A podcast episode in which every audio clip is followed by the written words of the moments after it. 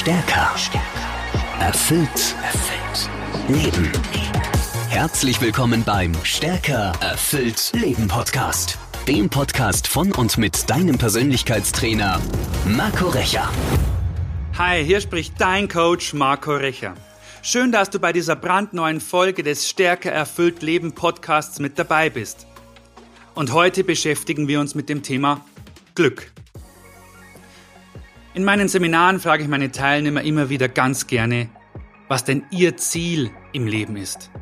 Nun, oftmals bekomme ich dann die Antwort, ich möchte glücklich sein. Viele sehen im Glücklichsein das höchste Ziel im Leben. Und wenn ich dann nachhake, was der Einzelne denn überhaupt unter Glück versteht, dann fällt oftmals der Begriff Erfolg. Wer erfolgreich ist, so die weit verbreitete Ansicht, der ist automatisch glücklich. Und deswegen suchen dann viele Menschen nach dem perfekten Job, dem perfekten Partner, der perfekten Wohnung, ja nach dem perfekten Leben. Aber wenn du dich jetzt umschaust, dann scheinen doch nur wenige dieses Glück zu finden. Warum ist das so? Wieso fühlen sich so viele Menschen trotz ihres Erfolges innerlich so leer und verloren? Ist das Lebensglück vielleicht nur eine Illusion? Oder liegt es an unserer Definition von Glück? Tatsächlich scheint das Streben nach Erfolg viele eher unglücklich zu machen. Weltweit nehmen sich jährlich 800.000 Menschen das Leben. Und besonders hoch ist die Selbstmordrate in Ländern wie Südkorea. Dort, wo Leistung als Maß aller Dinge gilt. Das klingt jetzt paradox, ja, denn in Leistungsgesellschaften ist das Lohnniveau gewöhnlich höher. Materiell gesehen geht es den Menschen dort besser als in Ländern mit deutlich niedriger Suizidrate. Und trotz des relativ hohen Wohlstandes fühlen sich immer mehr Menschen hoffnungslos, deprimiert und allein. Sie verspüren eine innere Leere, die an ihrer Seele nagt und sie allmählich aushöhlt. Und eins kannst du mir glauben, du musst nicht klinisch depressiv sein, um diese Leere zu empfinden. Früher oder später stellt sich fast jeder die Frage im Leben, ob das schon alles gewesen ist oder ob es da im Leben vielleicht noch mehr gibt. Und so sind Personen, die seltener das vom Erfolg hervorgerufene Glücksgefühl verspüren, nicht zwangsläufig verzweifelte Menschen. Das lässt sich durch Forschungsergebnisse belegen. Was viele Menschen in die Verzweiflung treibt, ist ein Mangel am Sinn im Leben. Denn wer das Gefühl hat, sich täglich nur für sinnlose Ziele abzustrampeln, der findet darin keine Erfüllung. Und wenn jetzt noch das Empfinden dazu kommt, den Anforderungen sowieso nie gerecht zu werden, dann entsteht eine gefährliche Abwärtsspirale. Und diese Spirale kann in einer Depression, im Burnout enden oder sogar im Suizid. Und genau deswegen sollte sich jeder mal die Frage stellen, ob es im Leben vielleicht mehr gibt, als nach dem Maßstab der großen Masse glücklich zu sein. Aber wo liegt denn der Unterschied darin, im glücklich zu sein und darin einen Lebenssinn zu haben? Psychologen definieren Glück als einen behaglichen und entspannten Zustand. Und der Duden beschreibt das Glück als angenehme und freudige Gemütsverfassung, in der man sich befindet, wenn man im Besitz oder Genuss von etwas kommt, das man sich gewünscht hat. Als Zustand der inneren Befriedigung und Hochstimmung. Nach diesen Erklärungen wäre Glück also kaum mehr, als sich im Moment gut zu fühlen. In seinem Leben Sinn zu sehen geht jedoch tiefer. Der renommierte Psychologe Martin Seligman sagt, dass Sinn Zugehörigkeit zu und Dienst an etwas brauche.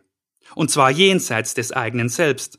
Und mit dieser Grundhaltung kannst du das Beste in dir entwickeln. Schau, unsere Kultur ist doch besessen von Glück. Aber auf der Suche nach Sinn kannst du wahre Erfüllung finden.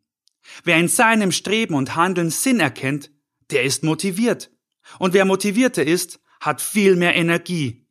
Wie Studien belegen, sind Menschen mit einem Sinn im Leben viel belastbarer. Sie bekommen in der Schule bessere Noten, sind im Job kreativer und bringen mehr Leistung, ohne die Belastung als Stress zu empfinden. Menschen, die einen Sinn antreibt, leben sogar nachweislich länger. Alles gute Gründe, um in deinem Leben den Sinn vor das Glück zu stellen. Aber wie kannst du es schaffen, sinnvoller zu leben? Ein sinnvolles Leben stützt sich auf vier Säulen. Und die Kunst besteht darin, diese Säulen in dein Leben zu integrieren. Und dann kannst du auch ein bedeutungsvolles Leben führen. Die erste der vier sinnstiftenden Säulen ist die Zugehörigkeit. Zugehörigkeit entsteht in Beziehungen, in denen man dich schätzt. Nicht deines Geldes wegen oder deines Aussehens wegen oder wegen deinem Titel auf deiner Visitenkarte. Schätzt jemand den Menschen, der du innerlich bist, entsteht ein Gefühl der Zugehörigkeit. Und weil gute Beziehungen nie eine Einbahnstraße sind, musst auch du lernen, andere Menschen wertzuschätzen. Aber auch gemeinsame Feindbilder wie beispielsweise der Hass auf Menschen anderer Nationalität, sozialer Stellung oder anderen Glaubens vermitteln ein Gefühl von Zugehörigkeit. Doch aus diesem Gemeinschaftsgefühl erwächst kein echter Sinn. Man muss sich nur mal die verbissenen und oft hasserfüllten Gesichter Angehöriger solcher Gruppen ansehen, um zu erkennen, dass sie bestenfalls ihren Frust betäuben. Diese Menschen sind alles andere als glücklich. Wahre Zugehörigkeit entspringt der Liebe. Sie wächst, wenn sich Individuen begegnen und innerlich aufeinander zugehen. Und du hast stets die Wahl, die Zugehörigkeit zu anderen zu pflegen oder erkalten zu lassen. Beziehungen sind immer im Fluss. Sie verstärken sich oder werden schwächer. Aber sie stehen niemals still. Doch nicht immer gelingt es uns auf Anhieb, die Zugehörigkeit so wachsen zu lassen, wie wir uns das wünschen. Und so erging es auch mir vor einiger Zeit. Und dazu muss ich sagen, ich liebe wirklich türkisches Essen. Und unweit von meinem Zuhause gibt es das beste türkische Restaurant ever. Nun, jedenfalls habe ich bis heute kein besseres kennengelernt. Weil ich dort Stammgast bin, hat sich allmählich auch eine Freundschaft zum Wirt entwickelt. Eines Tages besuche ich also das Restaurant mit meiner ganzen Familie. Wir haben das tolle Essen genossen und am Ende bat ich um die Rechnung. Der Chef kam zu mir an den Tisch und meinte, wir seien heute eingeladen und seine Gäste. Und was tat ich? Ich bestand darauf, die Rechnung zu begleichen. Schon als ich ihm das Geld gab, merkte ich, dass da gerade gründlich was schiefgelaufen ist. Er nahm zwar das Geld, verschwand aber still und leise. Ich hatte ihn verletzt, vielleicht sogar beleidigt. Bildlich gesprochen hat er mir seine Hand gereicht und ich zog meine zurück. Nun, diese meine kleine Geschichte zeigt ganz anschaulich, dass Zugehörigkeit auch etwas mit Empathie zu tun hat. Da wir alle unsere Fehler haben, mag sich immer einmal jemand von uns zurückgewiesen fühlen. Doch solange wir keine notorischen Egoisten sind, muss uns das nicht beunruhigen. Wenn wir versuchen, uns von Liebe leiten zu lassen und uns in die Empfindung anderer Menschen hineinzuversetzen, dann wird es uns leichter gelingen, ihnen mit Respekt auf Augenhöhe zu begegnen. Und genau so entsteht Zugehörigkeit. Kennst du die folgende Szene? Ein Paar sitzt sich im Restaurant gegenüber. Sie spricht und er hat die Augen nur für sein Smartphone. Oft spielen sogar beide mit ihrem Handy herum. Und wer so handelt, erweist seinem Gegenüber wirklich keinen Respekt. Das ganze Verhalten zeigt, ich interessiere mich nicht für dich. Und der andere fühlt sich dadurch ungesehen und wertlos. Begegnest du aber deinem Gegenüber mit Liebe und Wertschätzung, dann schaffst du eine Bindung, die euch beide beflügelt. Ja, viele Menschen sehen in der Zugehörigkeit zu Familie und Freunden die wichtigste Sinnquelle. Auch eine Bestimmung zu haben, erfüllt das Leben mit Sinn. Und dazu ist mehr erforderlich, als nur einen Job zu machen. Dienst nach Vorschrift macht wirklich nicht glücklich. Aber wer seine Bestimmung darin sieht, nach Feierabend ehrenamtlich für hungernde Kinder Nahrungsmittel und Medikamente zu organisieren, der empfindet dieses gewisse Glück. Er mag sogar eine monotone Arbeit in Kauf nehmen, um besser seiner Bestimmung zu folgen. Bei deiner Bestimmung geht es also weniger um das, was du willst, als um das, was du gibst. Eine Freundin von mir ist Krankenschwester. Sie sagte mir einmal, Ihre Bestimmung sei es, kranke Menschen gesund zu machen. Von Eltern höre ich oft, meine Bestimmung ist es, meine Kinder aufzuziehen. All diese Personen finden ihre Bestimmung nicht im Nehmen, sondern im Geben. Sie setzen ihre Talente, ihre Energie und oft auch ihr Geld dafür ein, anderen Menschen zu dienen. Viele von uns tun dies auch im Beruf. Sie fühlen sich durch ihre Arbeit als Teil von etwas Größerem, das Bedeutung hat. Indem sie ihren Beitrag dazu leisten, fühlen sie sich gebraucht. Der Haken dabei ist nur, wenn du dann deinen Job verlierst, verlierst du oftmals auch deinen Sinn. So mancher empfindet Arbeitslosigkeit weniger als wirtschaftliches, sondern mehr als existenzielles Problem. Nichts Wertvolles mehr zu tun, vermittelt ein Gefühl der Wertlosigkeit. So etwas verunsichert einen Menschen. Du musst deine Bestimmung also nicht unbedingt in deiner Arbeit suchen, aber es sollte etwas in deinem Leben geben, zu dem du dich bestimmt oder berufen fühlst. Eine Bestimmung gibt deinem Leben ein Warum, ein Warum, das dich antreibt, und es verleiht deinem Leben Sinn. Auch bei der dritten Sinnsäule geht es darum, Grenzen zu überschreiten und über sich hinauszugehen, aber auf eine ganz andere Weise, nämlich durch Transzendenz. Das klingt jetzt vielleicht im ersten Moment ein bisschen esoterisch, ist aber nicht so gemeint. Das lateinische Wort Transzendentia bedeutet übersteigen. Jeder von uns hat schon einmal eine solche Transzendenz erlebt. Das sind genau jene seltenen Augenblicke, die dich der Hektik des Alltags entheben. Dein Ich-Gefühl verflüchtigt sich und du fühlst dich gleichsam mit einer höheren Realität verbunden. Manche empfinden dies beim Anblick eines atemberaubenden Sonnenuntergangs oder wenn sie durch körperliche Anstrengung in einen Flow-Zustand geraten. Nicht umsonst spricht man in diesem Zusammenhang auch von Gipfelerfahrungen. So als stehst du auf einen Achttausender, den du gerade bestiegen hast, und du fühlst dich eins mit der ganzen Welt, die dir zu Füßen liegt. Und wieder andere erleben dieses Gefühl beim Betrachten eines Kunstwerkes. Sie können stundenlang ihren Blick nicht von einem Gemälde nehmen und sie wirken dabei so, als seien sie in einer komplett anderen, in ihrer eigenen Welt. Und wieder andere erfahren Transzendenz zum Beispiel in der Kirche oder in einem Tempel. Als Life-Coach erlebe ich Transzendenz auch bei meinen Seminaren. Manchmal ist diese Grenzerfahrung so intensiv, dass ich jedes Gefühl für Raum und Zeit verliere. Drei Sinnsäulen haben wir jetzt kennengelernt. Zugehörigkeit, Bestimmung und Transzendenz. Und die vierte Säule mag dich jetzt überraschen, denn sie steht für das Erzählen von Geschichten. Und genauer gesagt für die Geschichte, die du dir selbst über dich erzählst. Weißt du, unser Gehirn liebt Geschichten. Es widmet ihnen sogar ein extra großes, sehr aktives Areal. Du erinnerst dich an viele Dinge in deinem Leben nur deshalb, weil sie in Geschichten verpackt sind. Erstaunlicherweise ist so manches Detail deiner Lebensgeschichte nie wirklich passiert. Manches stammt aus den Erzählungen deiner Eltern. Oder du glaubst dich an etwas zu erinnern, das du einmal als einzige und vernünftige Erklärung für eine Situation angesehen hast. Auch dramatische Erlebnisse können deine Geschichte beeinflussen. Sich all das bewusst zu machen, kann sehr heilsam sein.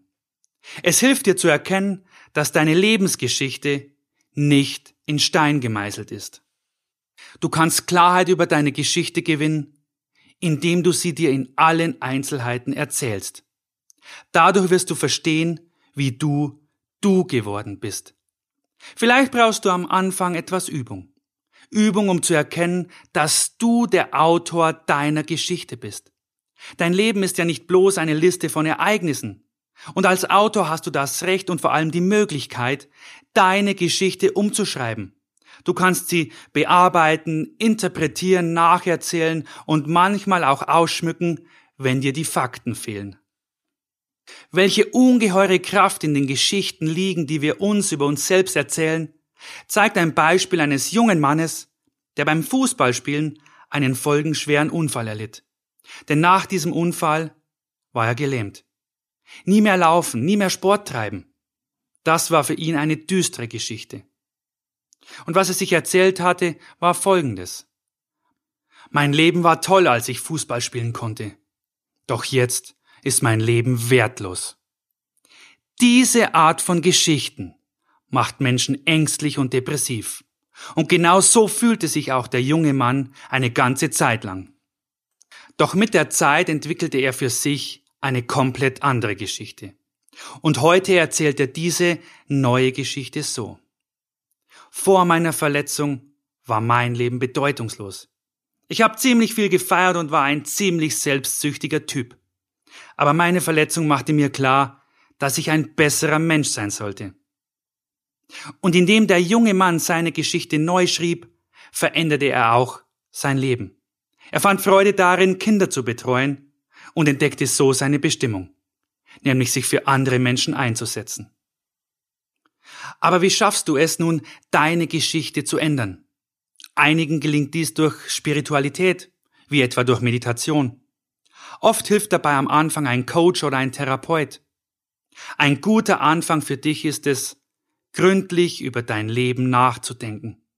Darüber, wie besondere Erfahrungen dich geformt haben, was du verloren und was du im Leben gewonnen hast. Und eins ist klar, niemand ändert seine Geschichte über Nacht. Es ist eine Reise, die Jahre dauern kann. Einige Etappen mögen durchaus schmerzhaft sein.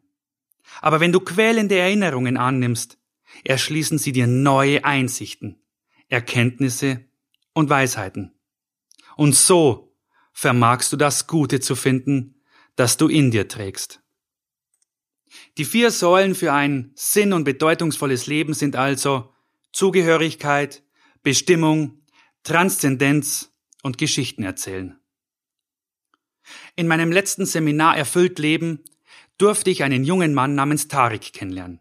Er war 24 und mit seiner Familie aus Afghanistan geflohen. Er erzählte mir, dass er sich in seiner Heimat von allen vier Sinnsäulen umgeben fühlte. Und das empfand er als großes Glück. Das Haus seiner Eltern war ein Sufi-Treffpunkt. Nun, der Sufismus ist eine spirituelle Praxis, die manche vielleicht von den tanzenden Derwischen her kennen. Und die Sufis meditierten also zweimal pro Woche im Haus von Tariks Eltern. Sie tranken zusammen Tee und erzählten sich Geschichten.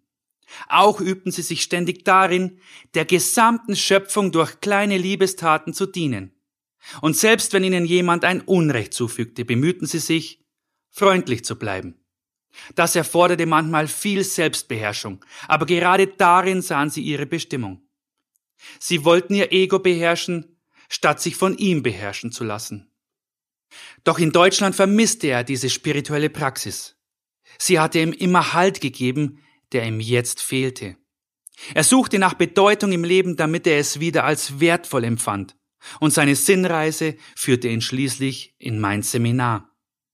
Rückblickend erkannte er, das Sufi-Haus stand für eine Kultur der Bedeutung, eine Kultur der Bedeutung, die ihm Orientierung gab. Die vier Säulen Zugehörigkeit, Bestimmung, Transzendenz und das Geschichtenerzählen. Das alles war ein tragendes Element dieser Kultur. Sie halfen ihm und seiner Familie tiefer zu leben. Tiefer, als es den meisten in unserer oberflächlichen Welt jemals gelingen wird. Das gleiche Prinzip wirkt auch in anderen starken Gemeinschaften, in den guten wie in den schlechten. Auch Gangs und Sekten sind zum Beispiel Subkulturen, die ihren Mitgliedern durch Zugehörigkeit, Bestimmung, Transzendenz und das Erzählen von Geschichten ein Gefühl von Sinn vermitteln. Sinn im Leben und manchmal leider auch Sinn im Sterben. Ich finde, unsere Gesellschaft sollte den Menschen bessere Alternativen bieten als Fundamentalismus und Radikalismus. Dies kann durch die Familie und den Freundeskreis geschehen oder auch durch andere Institutionen, die den freien Willen des Einzelnen respektieren. In einem solchen Umfeld können die vier Säulen echten Sinn und wahre Bedeutung geben. Ein sinnvolles Leben zu führen erfordert Arbeit, ja. Es ist eine nie endende Reise, auf die das Sprichwort zutrifft. Der Weg ist das Ziel. Mit jedem Tag erschaffen wir unser Leben ein Stück weit neu. Wir fügen eine weitere Episode zu unserer Geschichte hinzu. Manchmal mögen wir dabei vielleicht auf die Nase fallen. Wichtig ist nur, dass wir genauso oft wieder aufstehen und weitergehen. Wenn ich selbst manchmal neben die Spur gerate, dann erinnere ich mich gerne an eine sehr kraftvolle Erfahrung, die ich mit einem Seminarteilnehmer hatte. Mit 37 Jahren erlebte dieser Mann einen massiven Herzanfall. Und diese Attacke hätte ihn fast umgebracht. Und ich wollte von ihm wissen, was ihm im Angesicht des Todes durch den Kopf gegangen ist. Er sagte mir nur eins. Ich muss leben. Leben, um für meine Kinder da zu sein. Das war seine Bestimmung. Dieser Gedanke gab ihm den Willen und die Kraft, um sein Leben zu kämpfen. Als er die Narkose für die Notoperation bekam, zählte er nicht bis zum Einschlafen, sondern wiederholte wie ein Mantra die Namen seiner Kinder. Falls er das Ringen gegen den Tod verlor, sollten ihre Namen seine letzten Worte sein. Im Angesicht des Todes war für diesen Mann die Liebe der stärkste Grund zum Weiterleben. Das Zugehörigkeitsgefühl zur Familie, seine Bestimmung als Vater und die transzendente Meditation, nämlich das Wiederholen der Namen seiner Kinder. Das alles habe ihm das Leben gerettet, sagte er. Und wenn ich dir gerade diese Geschichte erzähle, dann geht es mir gerade durch und durch und mir stellen sich die Haare auf. Denn das ist seine Geschichte. Eine Geschichte über die Macht von Bedeutung und Sinn. Glück kommt und geht, aber Halt findest du im Sinn. Ob es dir im Leben nun gut geht oder auch mal richtig schlecht. Deswegen ist es so wichtig, dass du deinem Leben einen Sinn gibst. Am besten integrierst du dazu die vier Säulen in deinen Alltag, nämlich Zugehörigkeit, Bestimmung, Transzendenz und das Erzählen deiner Geschichte. Und damit sind wir auch schon am Ende unserer heutigen Folge. Wenn sie dir gefallen hat, dann nimm dir bitte ganz kurz Zeit und bewerte meinen Podcast Stärker erfüllt Leben. Damit gibst du anderen Menschen die Chance davon zu erfahren und davon zu profitieren.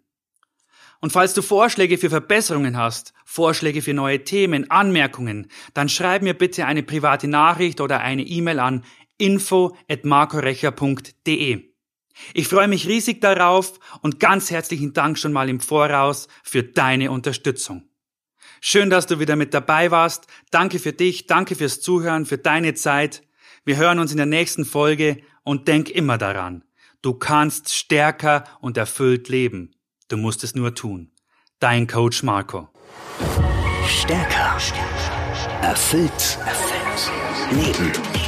Der Stärker erfüllt Leben Podcast mit deinem Persönlichkeitstrainer Marco Recher. Abonniere jetzt den Podcast und verpasse keine neue Folge mehr. Mehr Infos zu Marco Recher findest du unter marcorecher.de.